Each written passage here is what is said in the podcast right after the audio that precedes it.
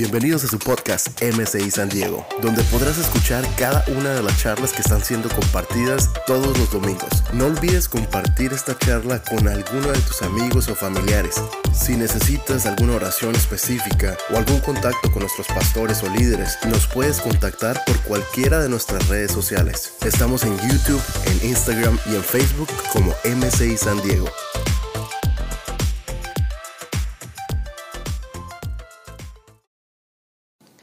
Antes de comenzar, aquí con el equipo de producción, que todos son muy jóvenes, todos son muy dinámicos, me hicieron algunas preguntas sobre la oración, porque quiero hablar de la oración, pero quiero introducir con algunas preguntas que me hicieron sobre la oración. ¿Sabe que duramos 40 días orando a las 9 de la noche, todos como iglesia?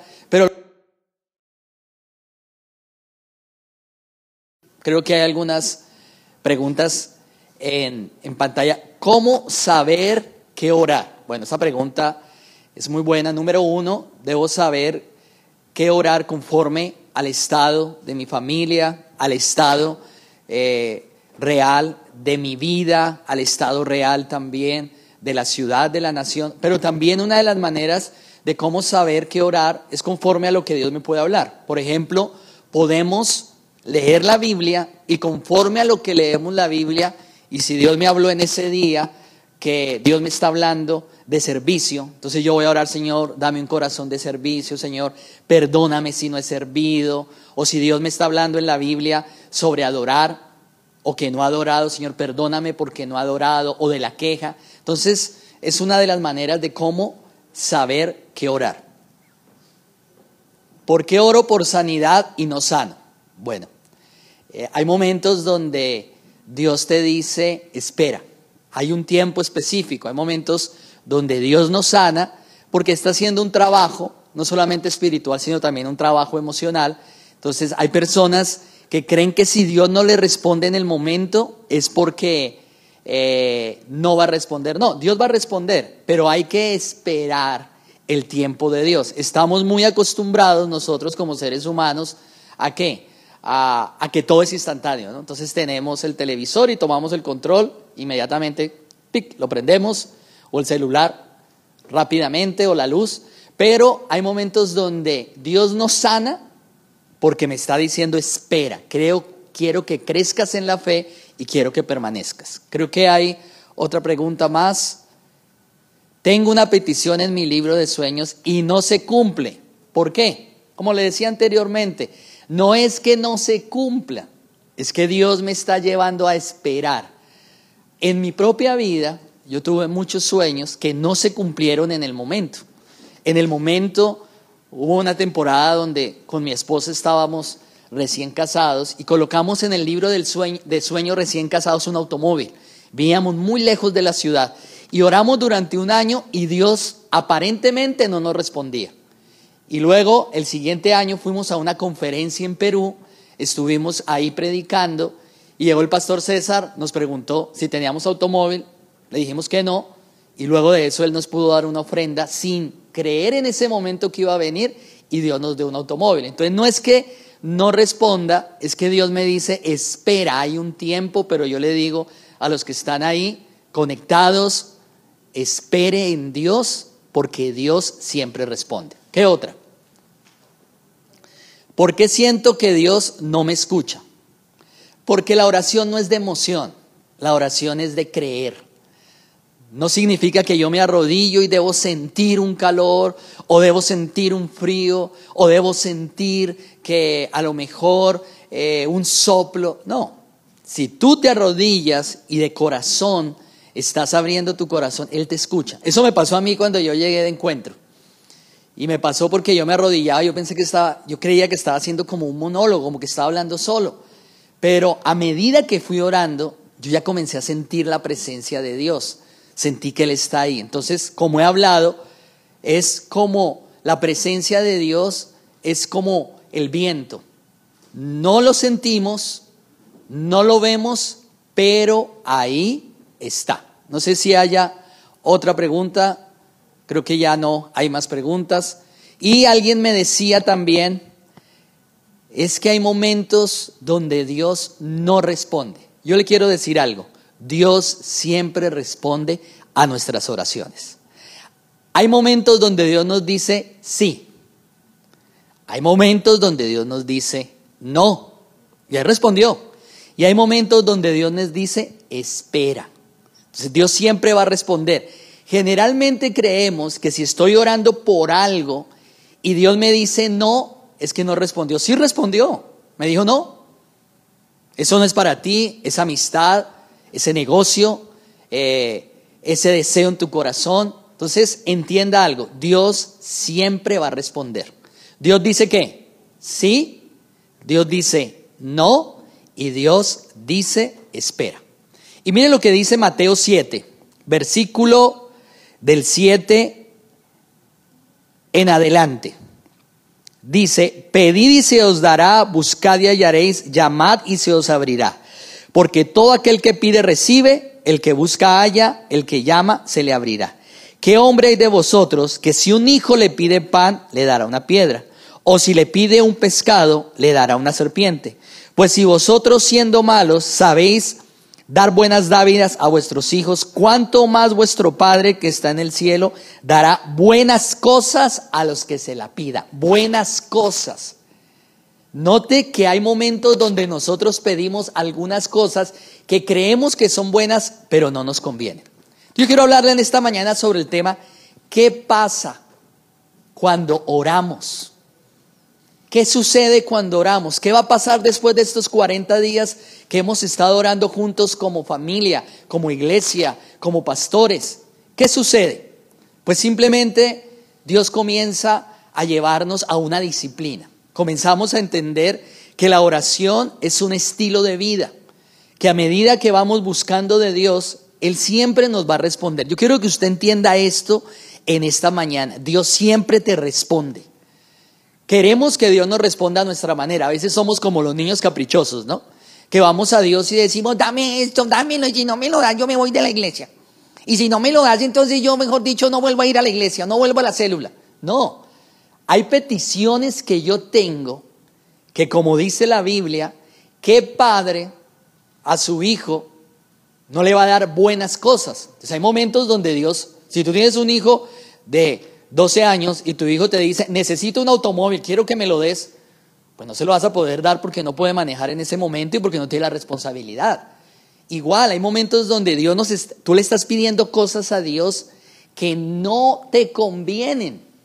¿Cómo así que no te convienen? Porque simplemente Dios sabe lo que hay en nuestro corazón. Pero quiero llevarlos también a lo que dice eh, en Hechos. Hay una historia que, estuve leyendo porque esto yo lo, lo, lo, estoy predicando conforme a preguntas que nos han hecho algunas personas. Hechos 16. Mire lo que dice Hechos 16. El versículo 16 en adelante.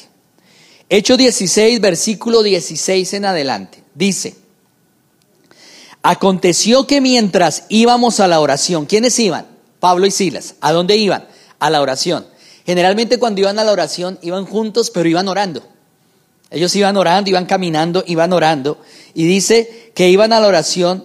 Nos salió al encuentro una muchacha que tenía espíritu de adivinación, la cual daba gran ganancia a sus amos adivinando. Estos, esta, siguiendo a Pablo y a nosotros daba voces diciendo, estos hombres son siervos del Dios Altísimo, quienes os anuncian el camino de salvación. Y esto lo hacía por muchos días, mas desagradando a Pablo, éste se volvió y dijo al Espíritu, te mando en el nombre de Jesucristo que salgas de ella, y salió aquella misma hora. Pero viendo sus amos que había salido la esperanza de su ganancia, prendieron a Pablo y a Sila, los llevaron a la cárcel y presentándolo a los magistrados dijeron, estos hombres siendo judíos alborotan la ciudad y enseñan costumbres que no, no es lícito recibir y hacer que seamos romanos. Y dice que se agolpó el pueblo contra ellos y los magistrados rasgaron las ropas, ordenaron azotarle con varas. Versículo 23. Después de haberlos azotado mucho, los echaron en la cárcel mandando al carcelero que los guardase con seguridad el cual recibió este mandato, los metió en el calabozo más oscuro, más adentro, y les aseguró los pies con cadenas. Versículo 25, pero a medianoche, cuando Pablo y Silas cantaban himnos a Dios y los presos lo hacían, vino de repente un gran terremoto de tal manera que los cimientos de la cárcel sacudían y al instante se abrieron todas las puertas y las cadenas de todos se soltaron. Vamos hasta el versículo 27, vamos poco a poco. ¿Qué ocurre? Aquí estamos viendo a Pablo y a Silas van a la oración. Pablo y Silas van a las, van a las 6 y 45 a la oración de M6 San Diego y M6 Tijuana todos los sábados, van caminando rumbo a la oración, pero ellos van orando, Señor, muévete hoy, que oremos juntos, que sea tu presencia, Dios, que sea tu palabra. Y dice la Biblia que en ese momento que iban orando, llegó una mujer y comenzó a decir algo bueno. Ay, ellos son hijos de Dios, ellos aman a Dios, ellos son personas que vienen de parte de Dios. Y Pablo y Silas, como iban orando, discernieron que en ella había un espíritu de, adivinación. Y le hablaron a esa joven, lo reprendieron y lo echaron fuera. Entonces, número uno, ¿qué pasa cuando nosotros oramos? Cuando nosotros oramos, lo primero que pasa es que la oración me cambia a mí. Es lo primero. Cada vez que yo estoy orando, Dios comienza a cambiarme. Pablo y Silas iban a la oración, pero mientras iban orando, vino la unción y cuando vino la unción, ellos discernieron que esta mujer estaba diciendo bonitas palabras, no les estaba atacando, ay, esos religiosos, ay, esos cristianos, ay, esos del camino, no estaba diciendo, son enviados de Dios. Ellos van orando, son hijos de Dios. Y como estaban en medio de la oración, ellos discernieron y se dieron cuenta que lo que hablaba era un espíritu de adivinación. Y Pablo y Silas en medio de la calle lo reprendieron y lo echaron fuera. ¿Qué ha sucedido en estos 40 días de oración y qué va a seguir sucediendo en estos tiempos personales con Dios? La oración te cambia. La oración comienza a darte autoridad. La oración comienza a darte poder para echar fuera demonios. La oración hace que el temor se vaya de tu vida. La oración hace que tú seas una persona más paciente, que tú seas una persona con un corazón más compasivo. A lo mejor tú comenzaste pensando en tu necesidad en este tiempo, pero hemos terminado esta oración pensando en la necesidad de quién? De los demás. Eso hace la oración, me cambia. A mí la oración me ha cambiado en muchos aspectos. Me ha hecho más paciente. En la oración he aprendido a ser más servicial. En la oración he aprendido a esperar en Dios. Y también en la oración, Él nos ha dado el poder para predicar. Porque antes de dar un mensaje como estos, ¿qué hacemos nosotros juntamente con la pastora Marcia? Oramos. Señor, respáldanos. Señor, que no seamos nosotros, que seas tú a través de nosotros. Y generalmente, a mí me preguntaba eh, Felipe, me decía, papi, pero cuando tú vas a predicar, yo veo que a ti no te da temor. Y tú has predicado a, multitudes, ahora estás predicando automóviles, nunca me imaginé predicarle automóviles en Tijuana, ahora estás predicando a la cámara y hay mucha gente escuchándote a través de los medios.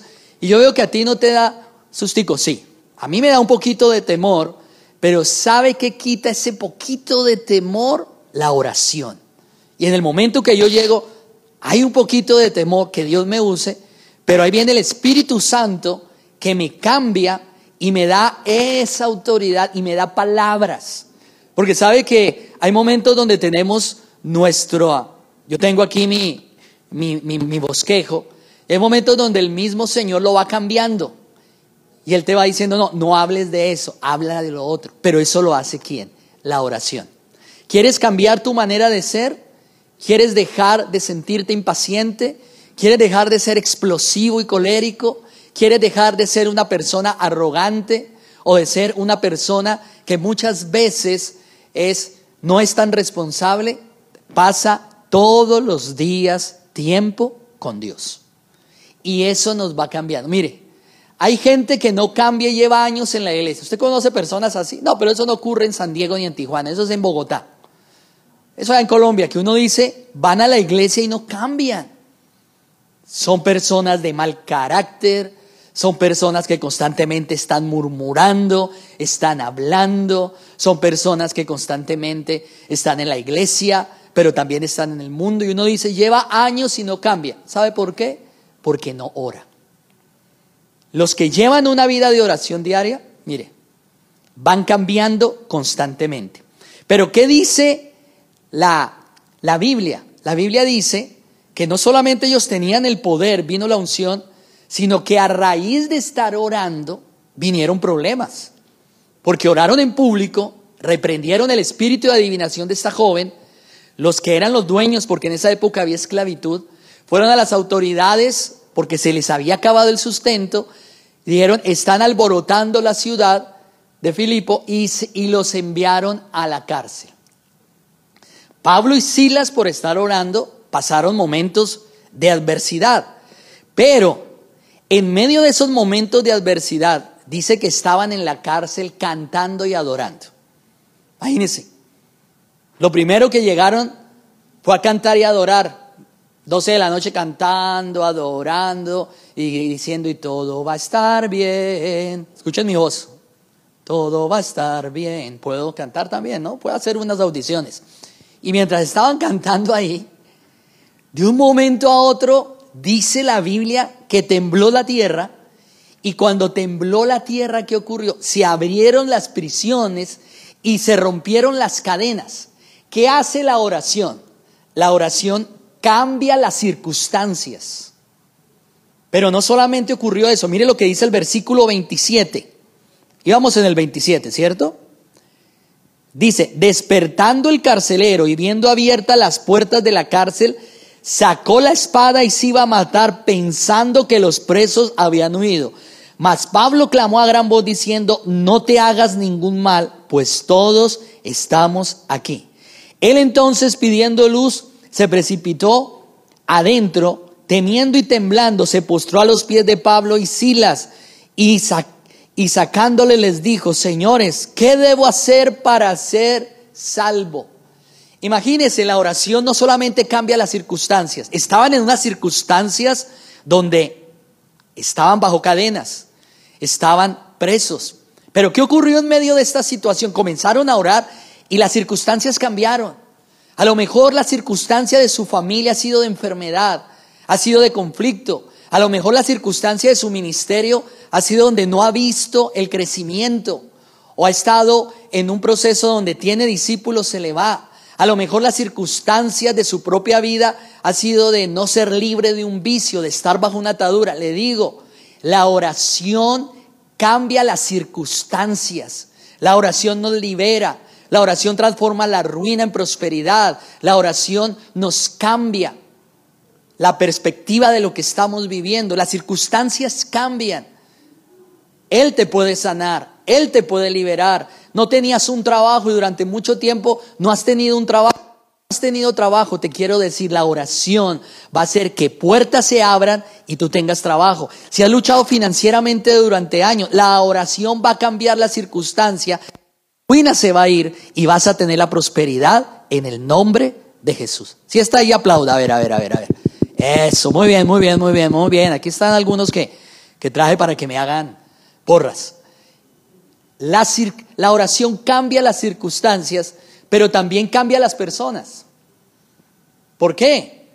Porque el carcelero, dice la Biblia, que al ver que la gente se había ido, ¿qué hizo? Se iba a matar. Dijeron, no, todos los presos se fueron y me llevan donde mi, comandante, pues me va a llevar a la cárcel, me va a azotar, me va a decir que he sido fiel al gobierno romano y va a llevarse a mi familia y los puede también meter a la cárcel, me puede matar. No, yo más bien me mato para que mi familia no vaya a tener consecuencias. Y Pablo le dijeron, no, no te mates, todos están aquí, Pablo y Silas.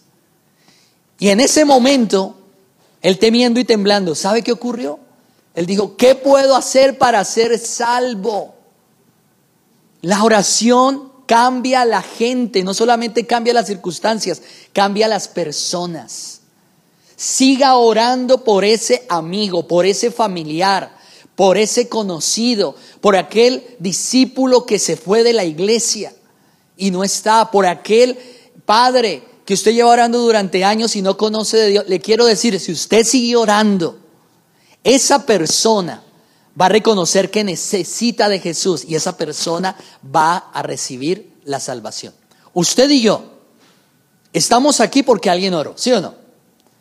Yo les he hablado a ustedes durante mucho tiempo y les he dicho que cuando a mí me invitaron a la iglesia, yo tuve un acoso espiritual, a mí me acosaron espiritualmente. Oraron, me llevaron, que vaya, que vaya, que vaya. Fui a la iglesia por primera vez, mandaron carta, me llamaron, luego estuvieron orando para que fuera el encuentro, pero fueron personas que estuvieron orando por mí.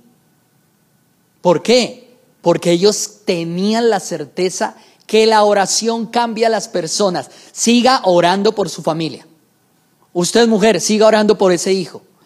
Ese hijo que está en drogas, ese hijo que está en alcohol, le quiero decir, si usted sigue orando, va a ver que su hijo va a ser salvo.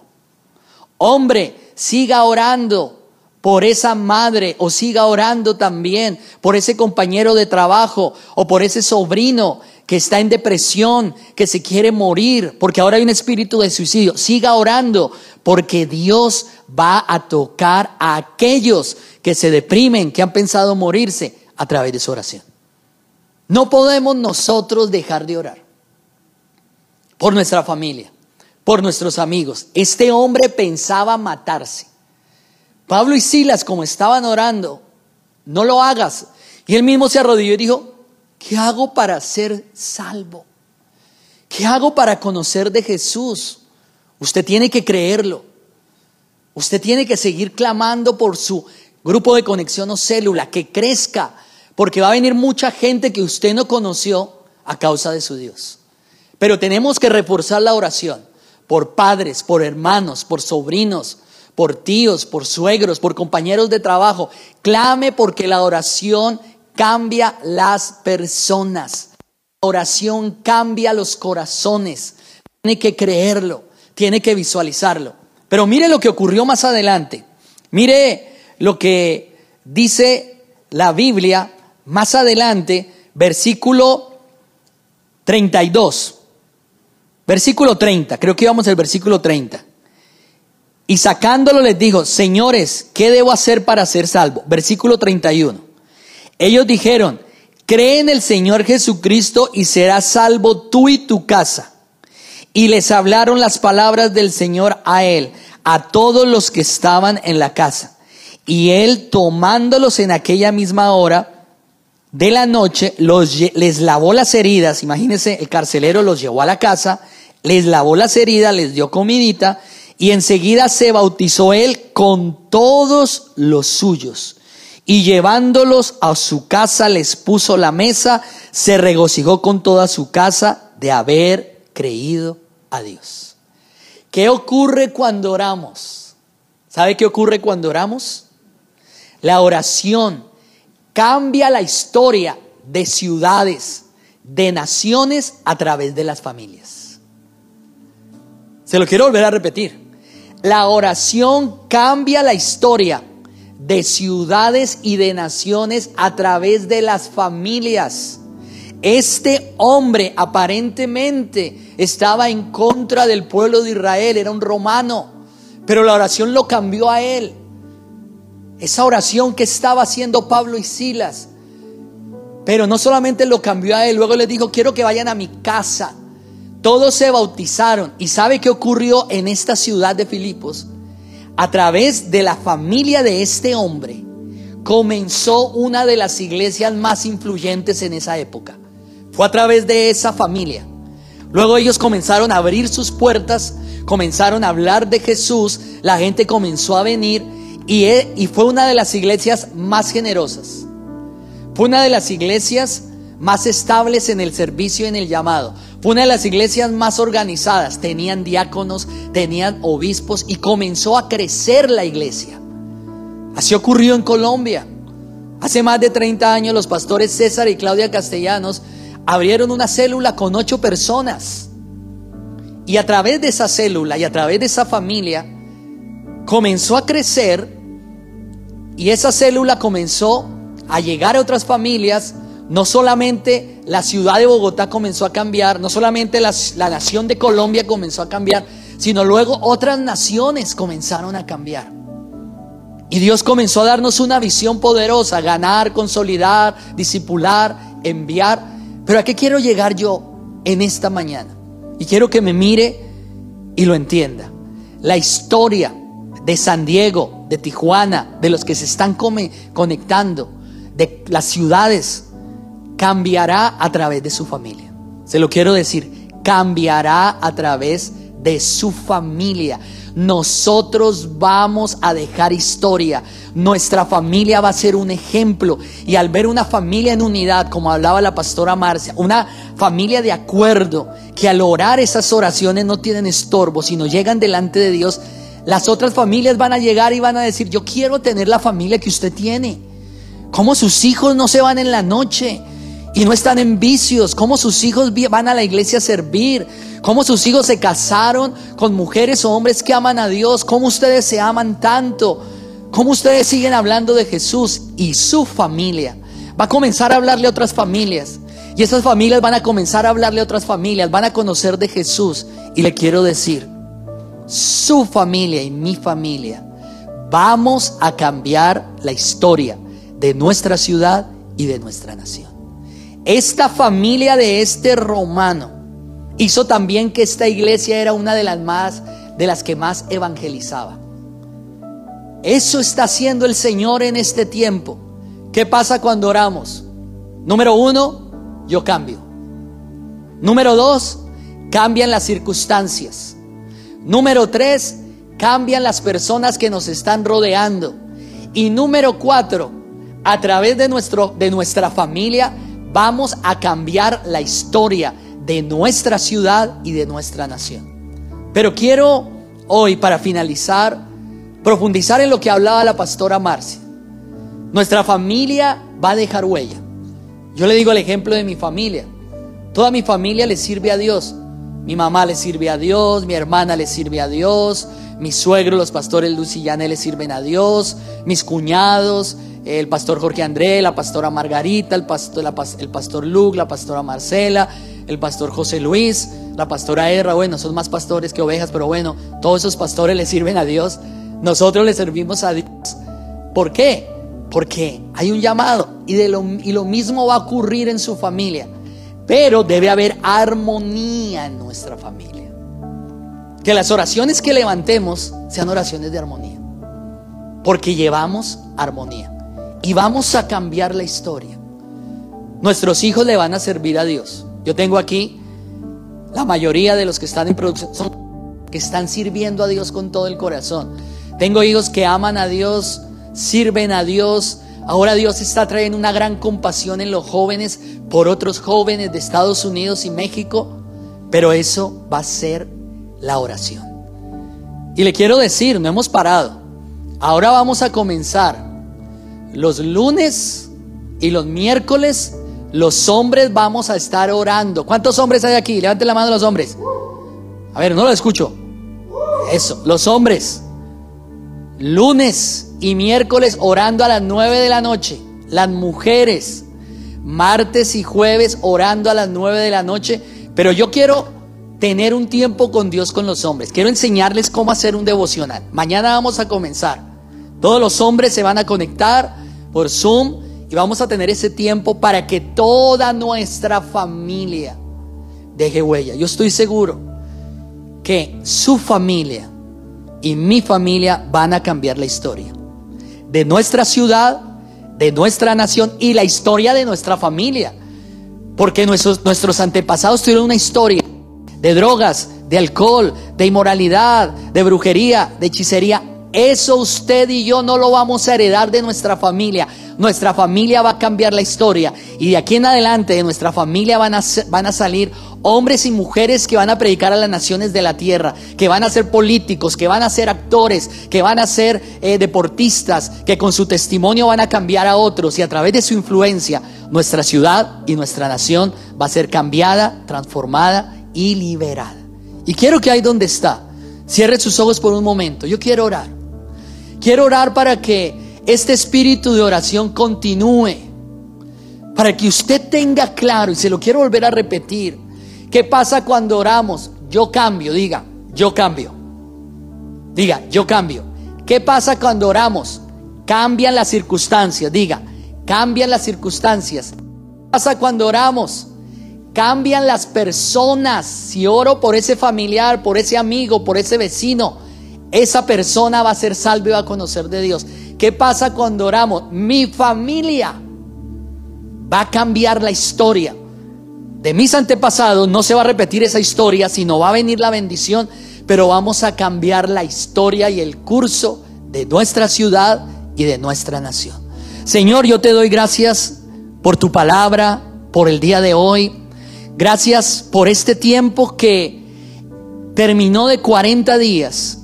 Pero yo te pido que cada hombre, mujer, joven, tú le des un espíritu de oración diario para que lleven una vida devocional y para que entendamos que la oración tiene poder. Yo oro, Señor, por este tiempo de orar con los hombres, los lunes y los miércoles, por este tiempo de orar con las mujeres, los martes y los jueves.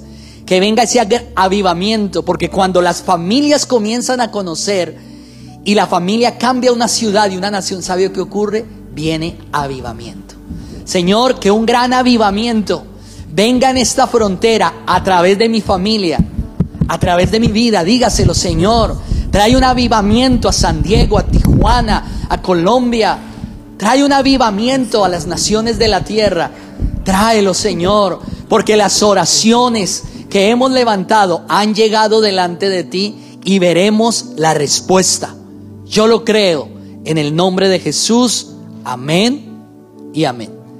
Quiero que entienda que no solamente es una oración congregacional, debe haber una oración personal. Saque tiempo todos los días para hablar con Dios en la mañana, si es posible, o en la tarde o en la noche. Pero cuando usted sabe lo que hace la oración, usted va a seguir orando. Si usted se conecta por primera vez, le doy la bienvenida. Quiero que haga esta oración rápidamente. Coloque la mano en su corazón y repita después de mí. Señor Jesús, perdóname, he pecado, he estado lejos de ti abro las puertas de mi corazón y te recibo como mi Dios, Señor, Salvador personal. Escribe mi nombre en el libro de la vida y no lo borres jamás. Amén y amén. Entienda, esta oración Jesús está en su corazón. La persona que lo invitó a que se conectara le va a guiar para que usted conozca a Jesús, no como una, una religión, sino como una relación. Y pueda leer la Biblia, se siga conectando tenemos grupos de conexión, pero yo creo que el Señor está trayendo un despertar en la oración. Yo estoy seguro que todos los que se conectan el día de hoy y seguirán viendo este video, va a venir un deseo de orar. Y a través de ese deseo de orar y esa pasión, vamos a ver ese avivamiento a través de nuestras familias. No olvides compartir esta charla con alguno de tus amigos o familiares. Si necesitas alguna oración específica o algún contacto con nuestros pastores o líderes, nos puedes contactar por cualquiera de nuestras redes sociales. Estamos en YouTube, en Instagram y en Facebook como MCI San Diego.